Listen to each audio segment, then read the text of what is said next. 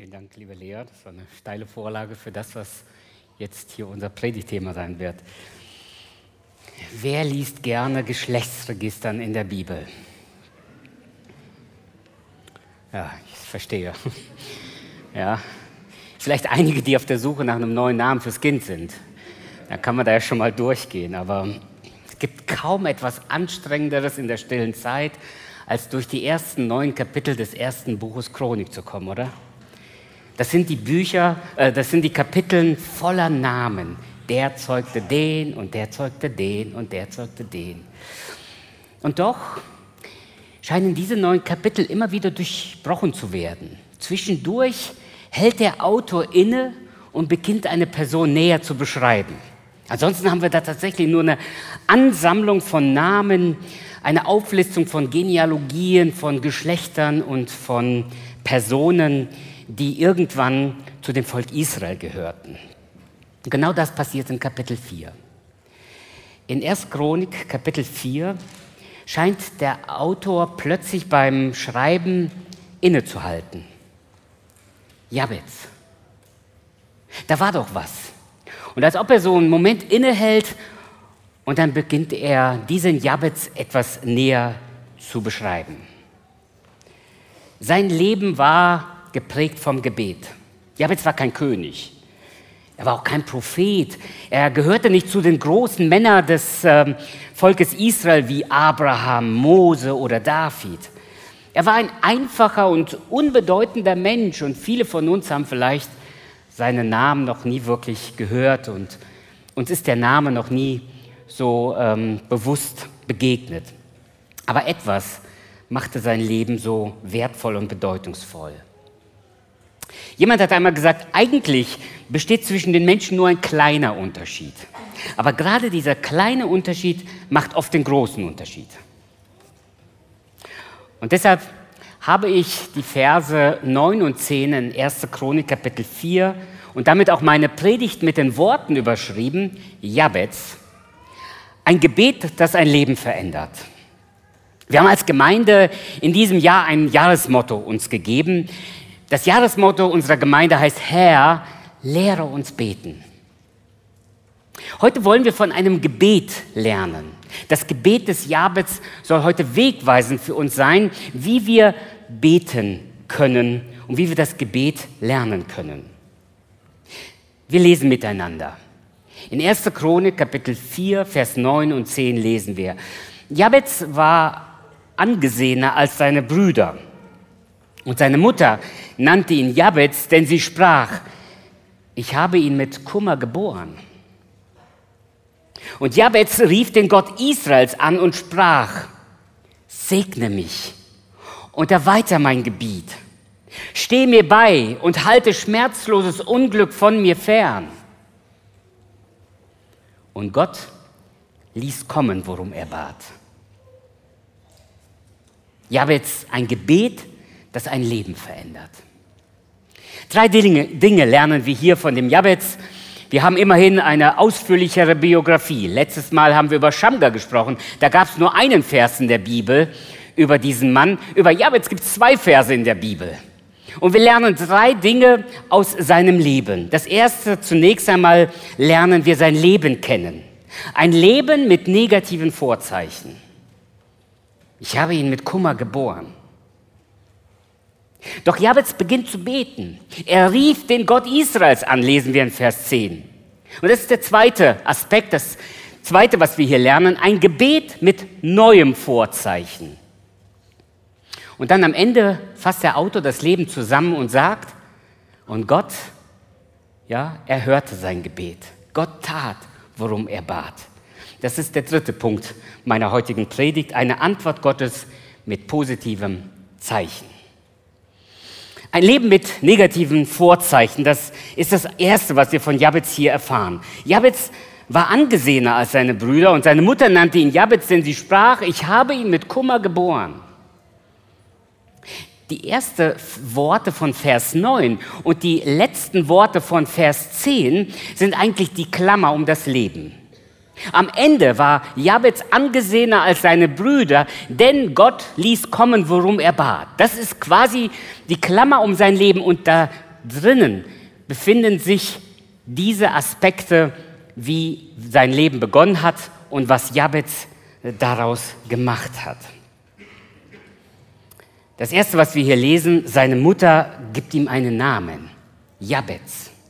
Das hebräische Wort heißt Kummer, Kümmerer. Und sie sagt, ich habe ihn mit Schmerzen geboren oder er hat Schmerzen verursacht. Oder man kann tatsächlich den hebräischen Text auch übersetzen, er wird Schmerzen verursachen. Wir wissen nicht, warum seine Mutter ihn so nannte, richtig? Eigentlich ist jede Geburt schmerzvoll.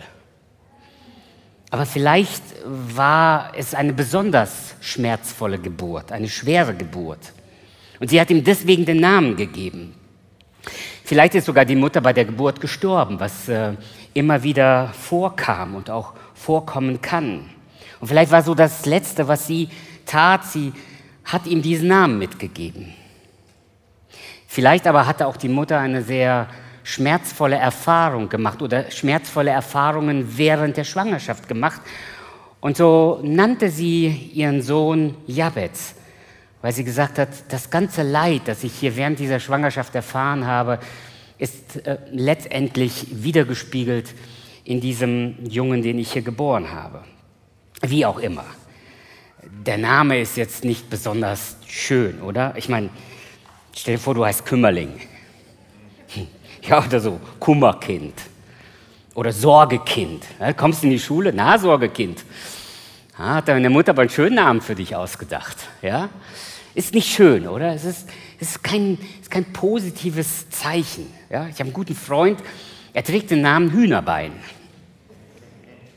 Er lebt damit frisch und fröhlich. Ja? Er hat selber so eine, ja, so eine Rede dazu gehalten, ähm, Hähnchenschenkel süß-sauer. Ja?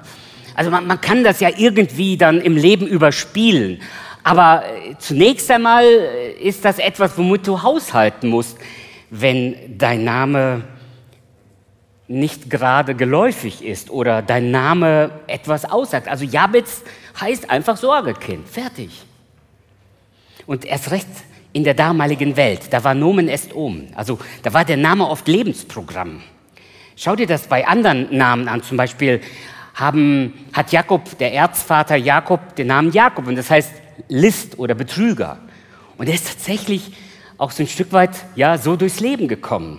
Oder Naomi nennt ihre beiden Söhne im Alten Testament Machlon und Kilion. Das heißt so viel wie Schwächling und schwindsüchtig. Wahrscheinlich hat sie gesehen, wie krank die Kinder sind. Und tatsächlich sind beide auch in einem recht jungen Alter gestorben. Oder Salomo. Sein Name heißt Friede. Und Israel hat zu keiner anderen Zeit eine längere Friedenszeit gehabt als zu der Zeit des Königs Salomo. Und auch Jesus trägt den Namen Jeshua, Jesus. Und er ist der Retter der Welt. Er ist der Erlöser. Sein Name ist Programm. Jabez hat ein negatives Vorzeichen für sein Leben. Er muss sich immer wieder erklären. Und wer weiß, ob das, was sein Name bedeutet, nicht auch sein Leben gewesen ist. Es beginnt mit negativen Vorzeichen. Darf ich einmal persönlich werden heute Morgen? Was ist dein Kummer im Leben? Was macht dir heute Sorge? Was ist dein negatives Vorzeichen im Leben? Es gibt heute wie damals Menschen, die leiden unter diesem negativen Vorzeichen im Leben. Hier im Raum sitzen Menschen, die kein gutes Elternhaus haben oder hatten. Und vielleicht leidest du darunter, weil du keine ki gute Kinderstube hattest. Die Eltern haben sich ständig gestritten, du wurdest vernachlässigt, wurdest sogar zum Spielball der Eltern und musstest dich zwischen den Eltern immer wieder entscheiden. Ein solches Elternhaus ist definitiv eine Katastrophe. Was für ein Kummer. Wie viele Eltern haben ihren Kindern so Sorgen und Schmerzen bereitet? Du leidest unter diesem negativen Vorzeichen aus deiner Vergangenheit. Und es holt dich immer und immer wieder ein. Vielleicht kämpfst du seit deiner Kindheit oder seit vielen Jahren gegen irgendeine Krankheit in deinem Leben, starke Allergien, eine ungewöhnliche oder eine unheilbare Krankheit.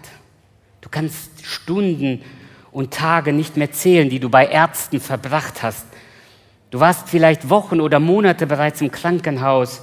Du bist weder physisch noch psychisch belastbar und du leidest unter diesem negativen Vorzeichen in deinem Leben. Vielleicht ist es aber einfach nur die berufliche Situation. Hier im Raum sitzen Menschen, die darunter leiden, dass sie beruflich nicht Fuß fassen können. Sie werden auf Arbeit gemobbt oder gebost. Es gibt äh, junge Menschen, die ihr Studium nicht geschafft haben und es abbrechen mussten. Du leidest unter solchen Vorzeichen. Es hat was mit dir und mit deiner Persönlichkeit gemacht. Vielleicht ist es auch einfach nur dein Charakter, der dir immer wieder im Weg steht und so ein negatives Vorzeichen in deinem Leben ist. Immer wieder bricht er durch.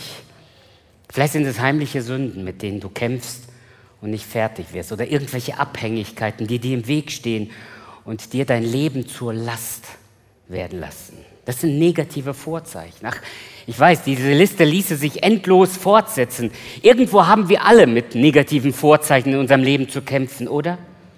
Und sollte jemals jemand über uns eine Biografie schreiben, müssten all diese negativen Vorzeichen eigentlich erwähnt werden, weil sie zu unserem Leben gehören und wahrscheinlich unser Leben auch belasten. Es gibt Menschen, die krampfhaft versuchen, diese negativen Vorzeichen abzuschütteln. Sie, sie geben sich alle Mühe, selbst fertig zu werden. Auch Jabez, der Kümmerling, das Sorgekind, war eigentlich nur eine Nummer mit negativen Vorzeichen der langen Liste von Geschlechtsregistern. Aber was wir hier aus seiner Biografie erfahren, ist nicht eine gescheiterte Biografie, sondern einer, der mit seinem Leben vor Gott tritt und Gott anruft. Er wird nicht fertig, aber er macht daraus etwas. Er macht aus seiner Not ein Gebet. Jabez, ein Gebet, das sein Leben verändert. Schau nicht auf das, was du bist oder was du hast, sondern schau auf Gott, der dich gemacht hat und der dich und dein Leben kennt.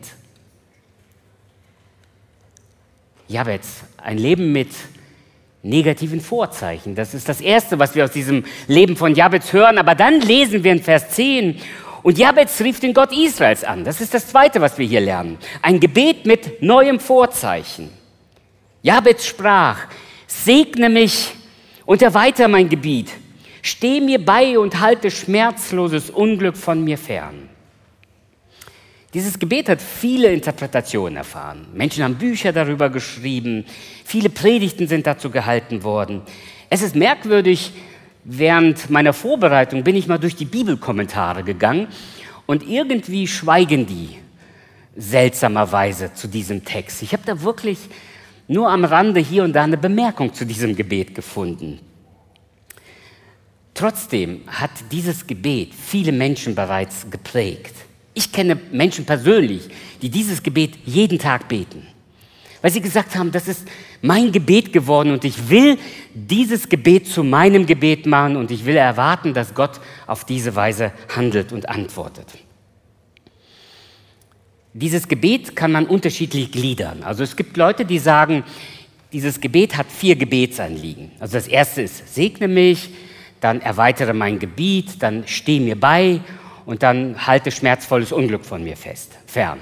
Das wären vier Gebetsanliegen. Andere sagen, eigentlich ist das ein Gebetsanliegen, das mit drei Konkretisierungen eigentlich hier gebetet wird. Und zwar ist das eigentliche Gebet, segne mich, und dann wird beschrieben, wie Gott Jabez segnen soll, indem du mein Gebiet erweiterst, indem du mir beistehst und indem du schmerzvolles Unglück von mir fernhältst.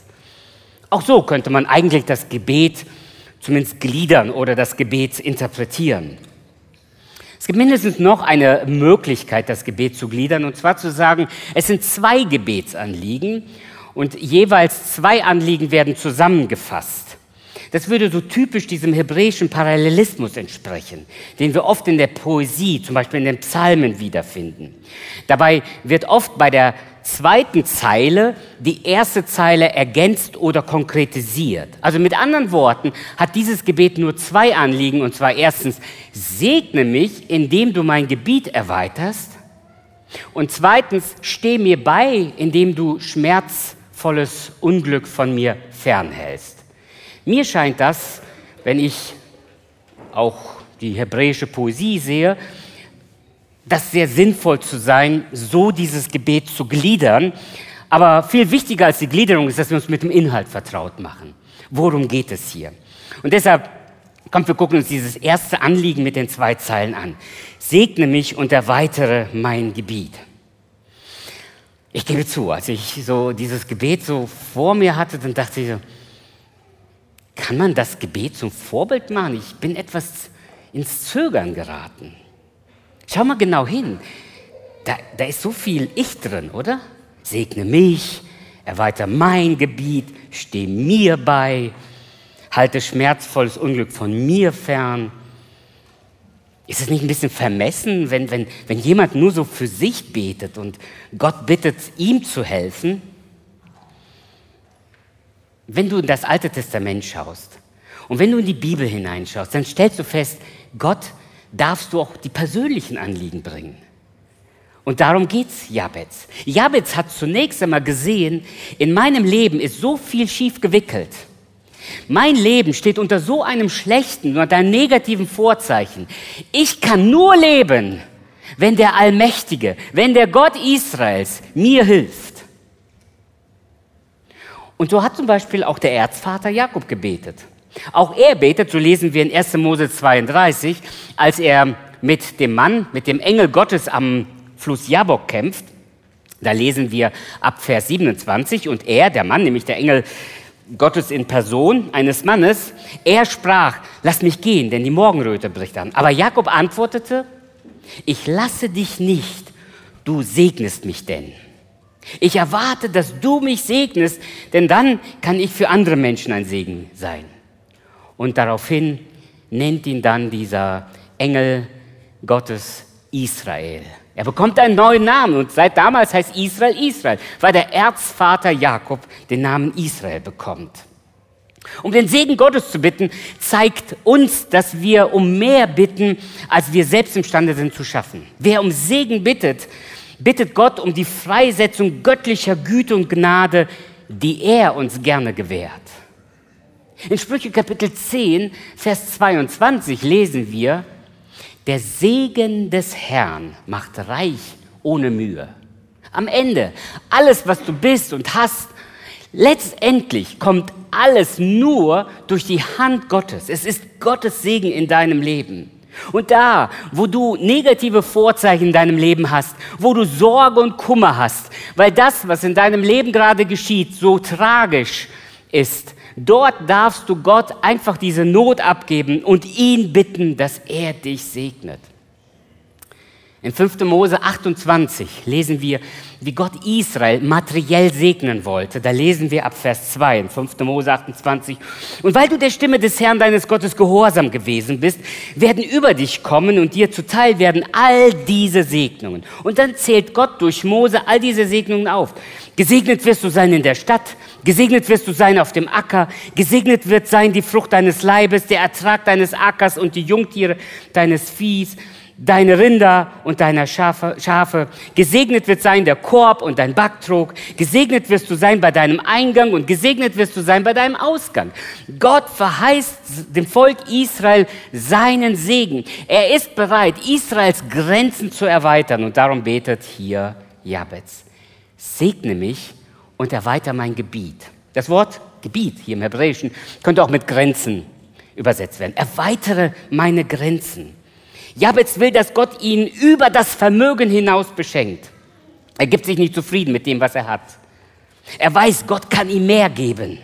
Und weil es Gott zugesagt hat, deshalb kommt er zu Gott und erwartet, dass Gott ihn beschenkt. Wie gesagt, ich habe mich schon gefragt, ähm, ob wir so heute noch beten dürfen, ob das Gebet wirklich ein Vorbild ist. Doch dann erinnere ich mich, dass viele andere in der Bibel ähnlich gebetet haben. Erinnerst du dich wie, wie, wie Mose eines Tages zu Gott kommt und sagt, Gott, ich will dich sehen. Gott sagt, ja, muss ich. Hm, so sinngemäß, ich verstehe, aber mich kann niemand sehen. Wer mich sieht, muss sterben. Weil du bist sündig, ich bin heilig. Aber Mose gibt sich mit dieser Antwort nicht zufrieden. Er sagt, ich will dich trotzdem sehen. Und was macht Gott? Weißt du, Gott in seiner Güte und in seiner Großzügigkeit sagt, okay Mose, Du darfst. Aber Du kannst mich nicht direkt sehen, sondern ich werde vorbeigehen und dann kannst du kurz von hinten mich gesehen haben und ich werde dich dabei schützen. Wahnsinn, oder? Gott lässt sich einfach auf das Bitten und Betteln von Mose ein. Oder Gideon. Gideon hat einen klaren Auftrag, Israel zu befreien. Gott hat ihm einen klaren Auftrag gegeben. Plötzlich, vermutlich, das steht so nicht direkt im Text, aber plötzlich bekommt Gideon so ein bisschen mit der Angst zu tun, was immer ihn bewegt hat. Er sagt, Gott, ja, kannst du mir noch ein Zeichen geben? Gott ja, was willst du? Ich will sicher sein, dass das ein Auftrag von dir ist.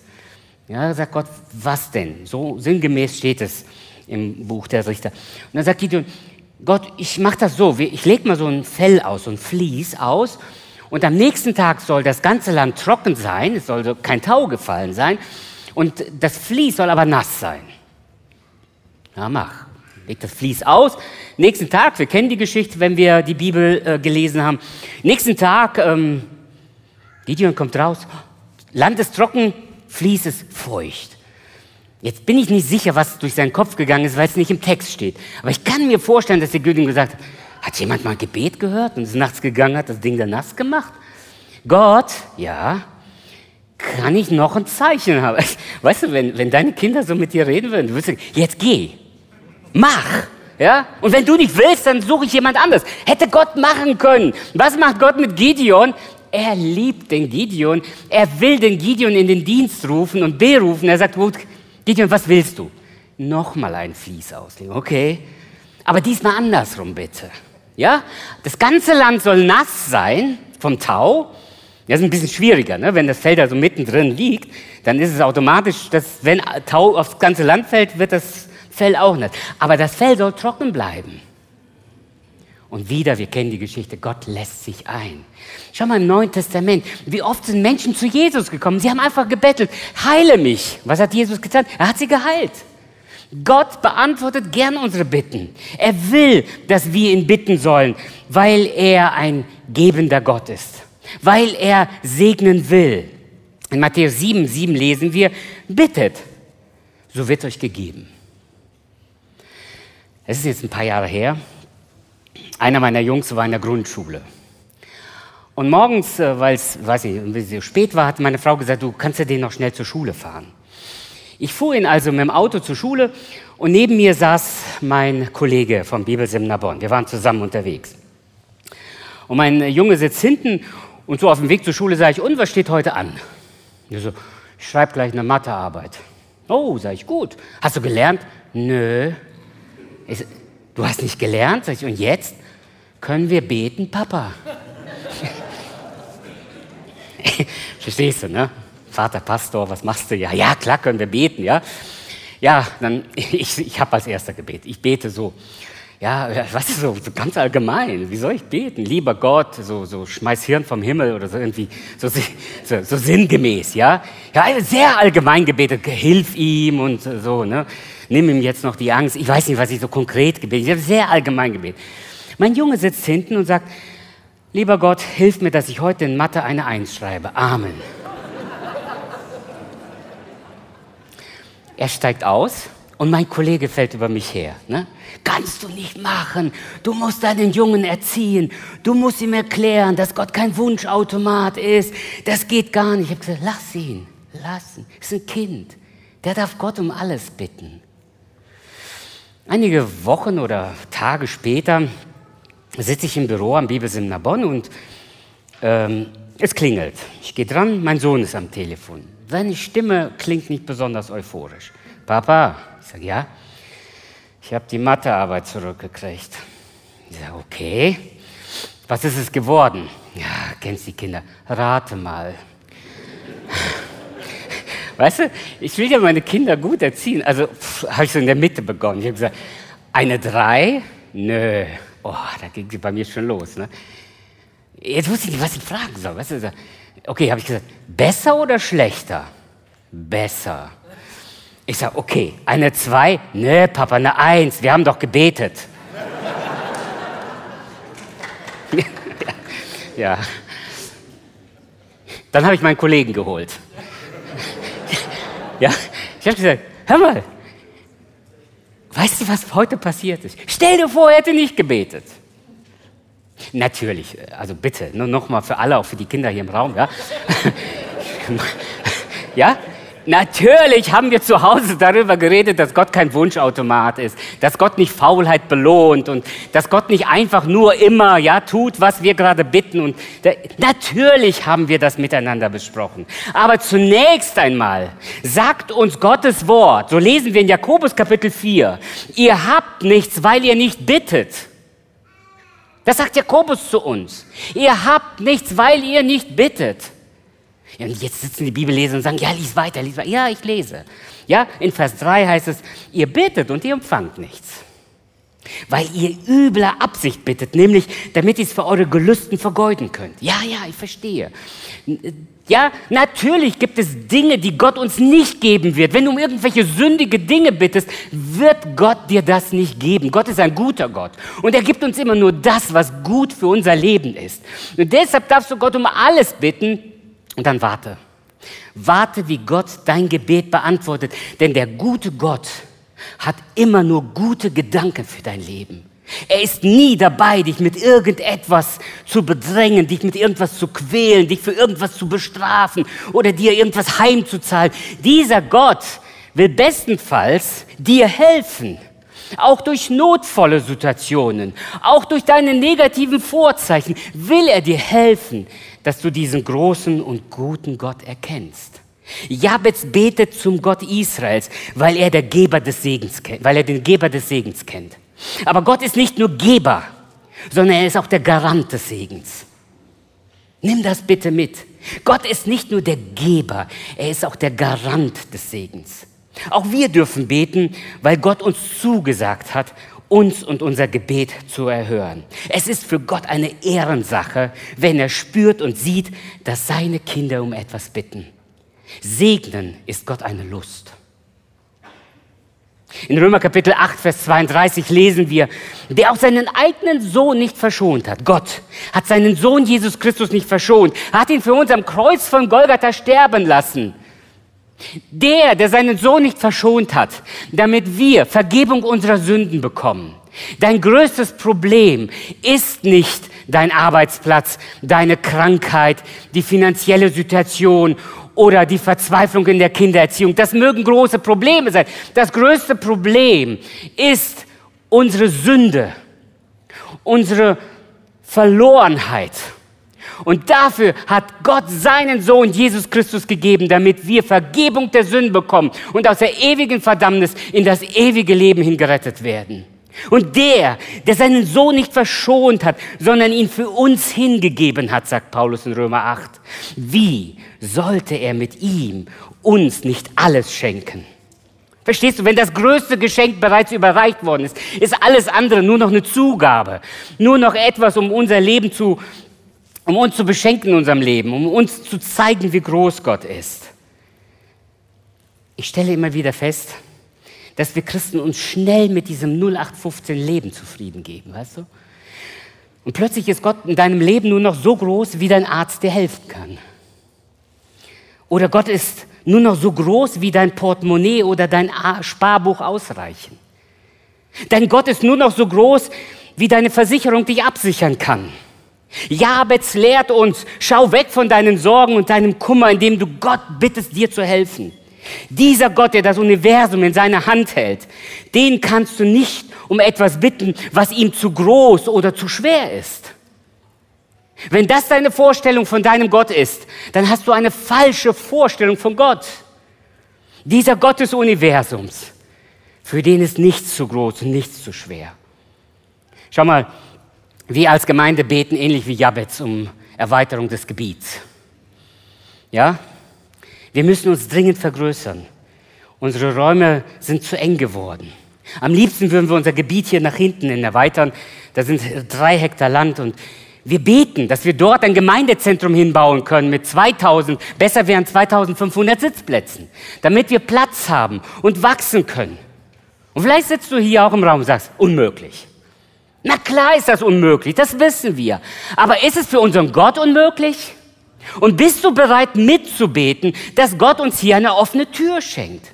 Wir wissen nicht, ob die Tür aufgeht. Aber wir sind bereit zu beten, dass Gott hier eine Tür öffnet. Verstehst du? Was wusste denn Jabez, als er gebetet hat, erweiter mein Gebiet? Was hat er gesehen? Erstmal gar nichts. Aber am Ende seines Lebens sagt der Autor, und Gott ließ kommen, worum er bat. Beten wir. Beten wir und dann warten wir ab, was Gott tut. Das lernen wir aus dem Gebet des Jabez. Mit meinem Gott kann ich über Mauern springen, sagt David. Wir sind noch nicht am Ende dieses Textes, sondern wir sind hier mittendrin. Jabez betet um Segen und bittet, dass Gott sein Gebiet erweitert. Er weiß, dass sein Name Kummer und Sorge bedeutet. Aber er gibt seine Sorgen Gott ab. Nirgends in der Bibel steht, dass wir Christen keine Sorgen haben, sondern wir sollen unsere Sorgen abgeben. Wir als Christen sind auch nicht befreit von Angst. Ganz im Gegenteil. Jesus sagt, in der Welt habt ihr Angst. Aber seid getrost, ich habe die Welt überwunden. Das heißt, wir wissen, wo wir mit unserer Angst, mit unserer Sorge hingehen können.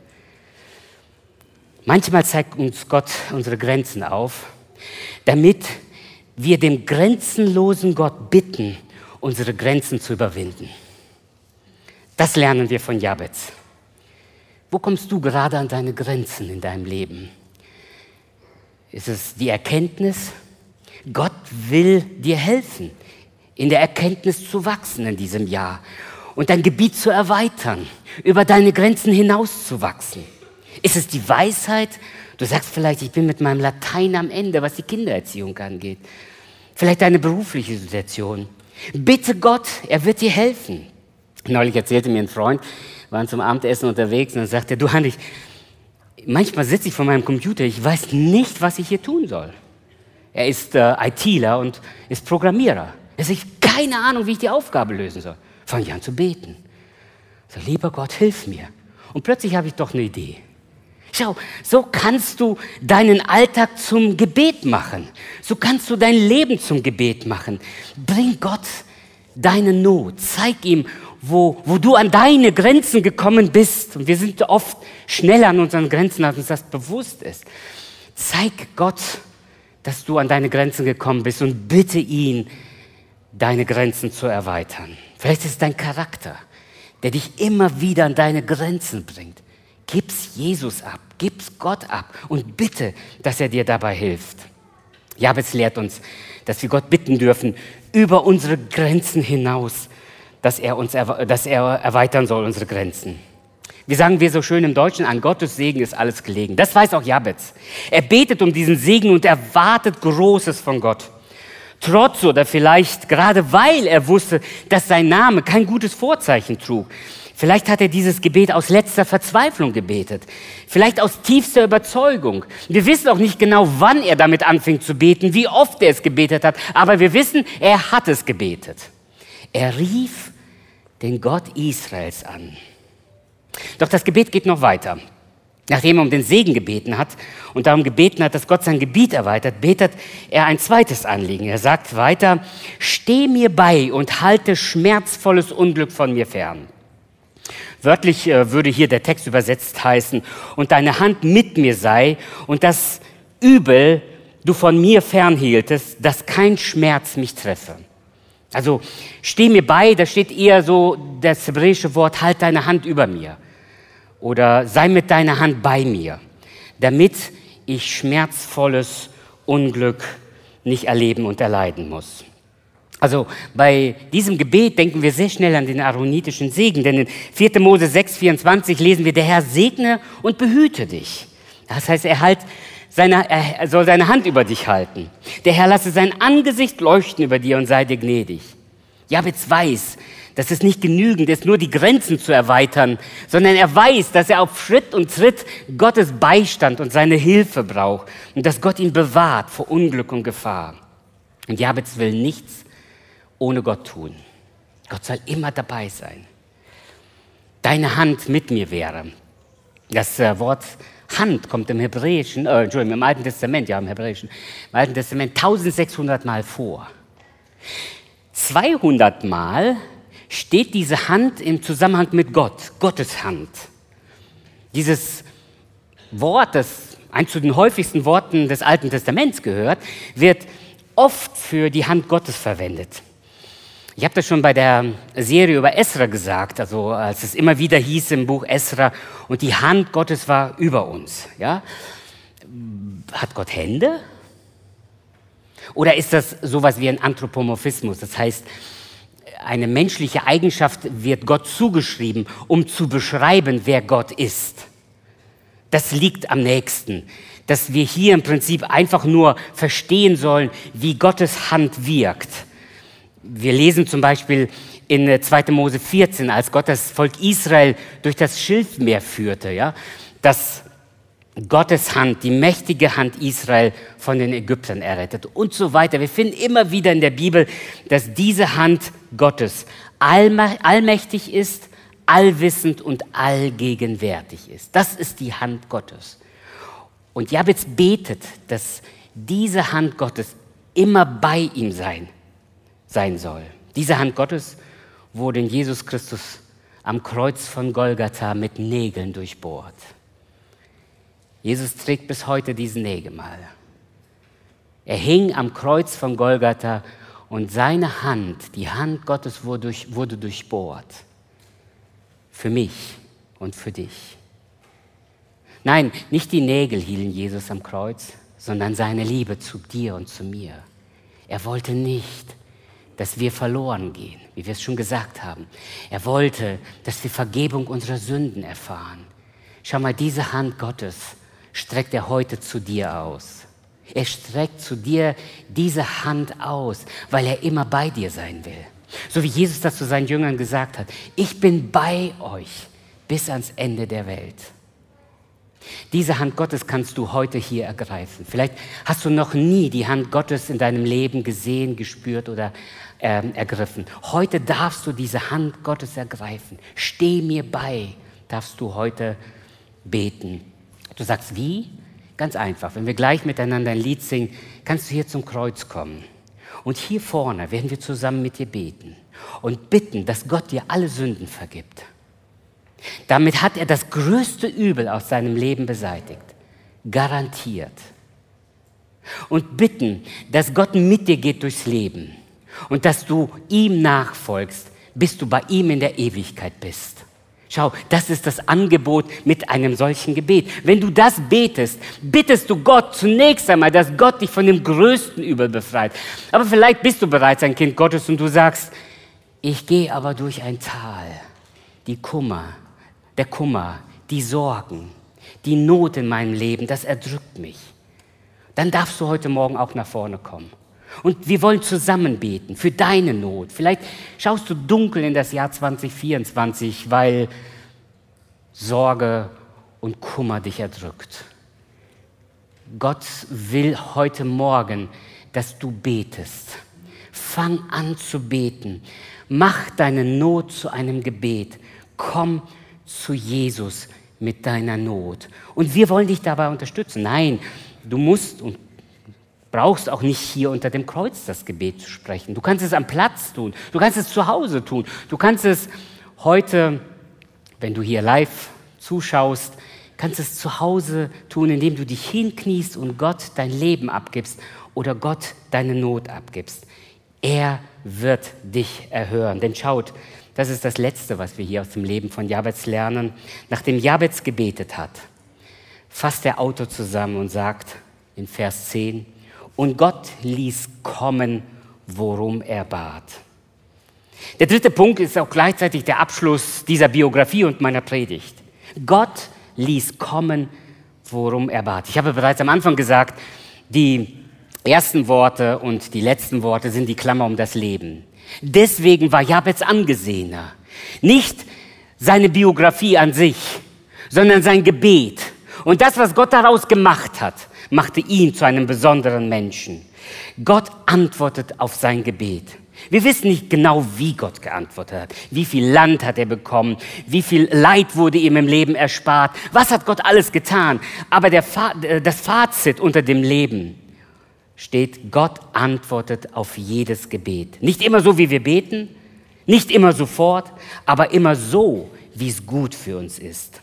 Irgendwann wird dein und mein Leben enden. Und irgendwann wird jemand etwas über unser Leben zusammenfassen. Ich hoffe, dass auch über deinem Leben dieser Satz stehen kann. Und Gott ließ kommen, worum er bat. Herr, lehre uns beten. Wir wollen ein Jahr des Gebets haben. Wir wollen neu lernen zu beten, Gott all unsere Not und unsere Anliegen abzugeben. Wir wollen beten, dass Gott dieses Land erweckt, dass eine Erweckung in Deutschland ausbricht, dass Gott unser Herz erweckt. Wir wollen beten, dass Gott unser Gebiet erweitert, dass Gott uns vor schmerzvollem Leid bewahrt. Dieses Gebet von Jabez, das ist kein Mantra. Wenn du das öfters betest und regelmäßig betest, dann wird was passieren, sondern es ist ein Vorbild. Ein Vorbild, wie wir beten können, um dann zu sehen, was Gott daraus macht. Schau mal, dieses Jahr an Silvester kam mir mal wieder ja, ich bin zu sehr Pastor, Mann. Ich, ich, ich gucke dann so in dieses Feuerwerk und schon hatte ich wieder eine Illustration für meine nächste Predigt. Ne? Schau mal, dieses Feuerwerk, das du vielleicht in diesem Jahr auch irgendwo gesehen hast, ja, gezündet wird unten, richtig? An der Zündschnur. Kleiner, kleiner Feuerfunken und dann beginnt die Zündschnur zu brennen. Aber am Ende musst du in den Himmel gucken, sonst guckst du die ganze Zeit nur auf die Schnur und du siehst nicht, was am Himmel passiert. Und das ist das Ergebnis von Jabets Gebet. Verstehst du? Jabez hat hier auf Erden gebetet. Und dann musste er in den Himmel schauen. Und der Autor sagt, guck, was Gott aus diesem Gebet gemacht hat. Komm, wir beten zusammen. Wir wollen jetzt miteinander ein Lied singen. Und wir wollen miteinander dir die Möglichkeit geben, heute und hier, vielleicht das erste Mal in deinem Leben ein Gebet zu sprechen. Weißt du, wie viele Leute hier im Raum sitzen, die hier unter diesem Kreuz ihr erstes Gebet gesprochen haben. Das war nicht ihr letztes, aber ihr erstes. Und heute sind sie fröhliche Kinder Gottes und wissen, dass Gott ihr Leben hält. Heute können sie das Gebet des Jabets beten mit dem Wissen, dass ein lebendiger Gott unser Leben lenkt und leitet. Vielleicht hast du tatsächlich eine Not, wo du sagst, ich weiß nicht mehr, wie ich beten soll. Ich habe so oft gebetet. Komm nach vorne, wir beten zusammen. Gemeinde ist Familie. Deine Not ist unsere Not. Und deshalb wollen wir mit dir zusammen beten, was immer dir gerade Kummer und Sorgen bereitet. In diesem Sinne lernen wir von dem Leben, von dem Gebet von Jabez. Jabez, ein Gebet, das ein Leben verändert. Kommt, wir stehen auf, singen das Lied und während dem Lied laden wir dich ein, nach vorne zu kommen und gerne wollen wir mit dir und für dich beten.